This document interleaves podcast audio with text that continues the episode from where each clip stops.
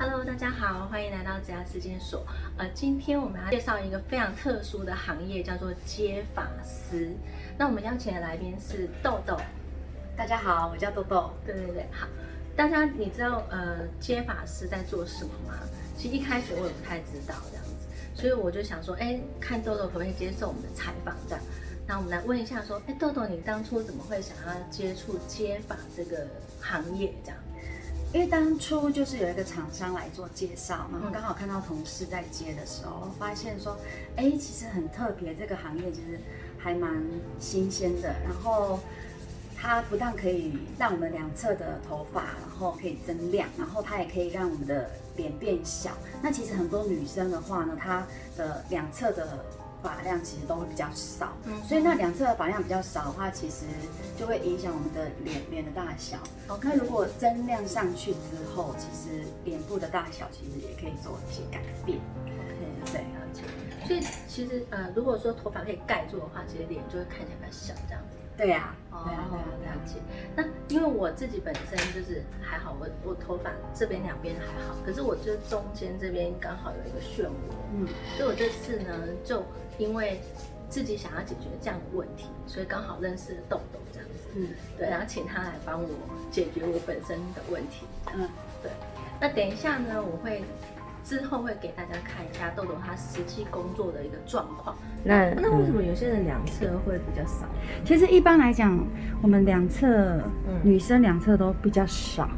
哦，少，嗯，很多很多。嗯，那它增加了之后，整个脸会变小。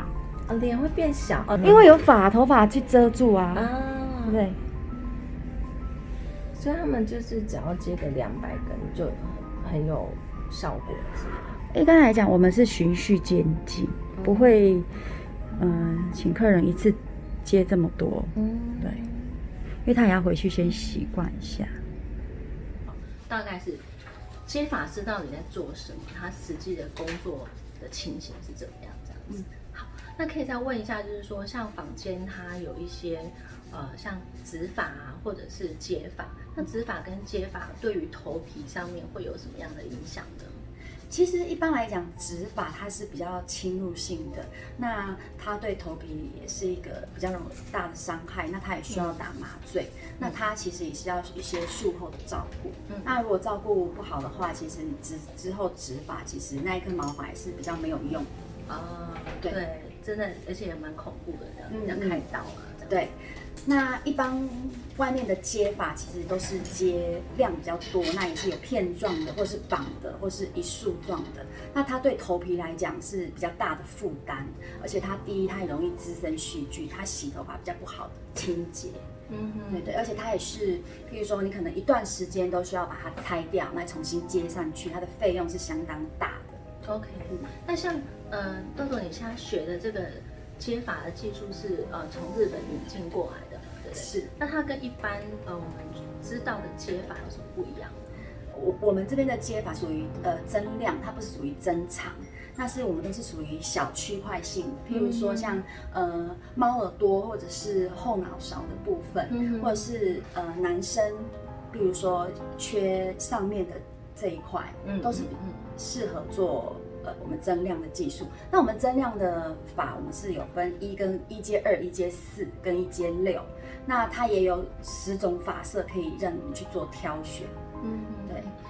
那我可以问一下豆豆，就是说你帮这么多的客人解决他们头发的问题，就是帮他们头发增量带给客人的改变？其实一般来讲，可能。现在大部分的客人接触到这种，因为新技术，他们可能会一开始的问题会比较多，所以他们来是有一点疑惑的。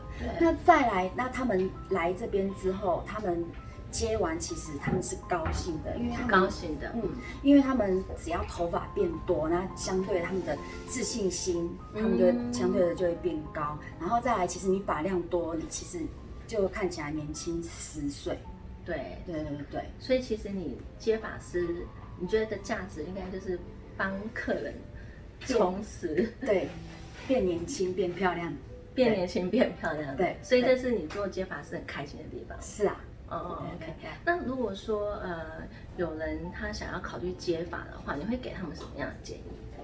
呃，我会建议他们其实要去咨询，好像呃，我会建议他，比如说，哎，你你接的这个头发是不是适合你的发质，嗯，或是你的头皮本身适不适合做接发，嗯，然后再来，呃，你接完发之后容不容易滋生细菌？对对，那像外面的话。那在它可以维持多久，都是需要每个人去了解的。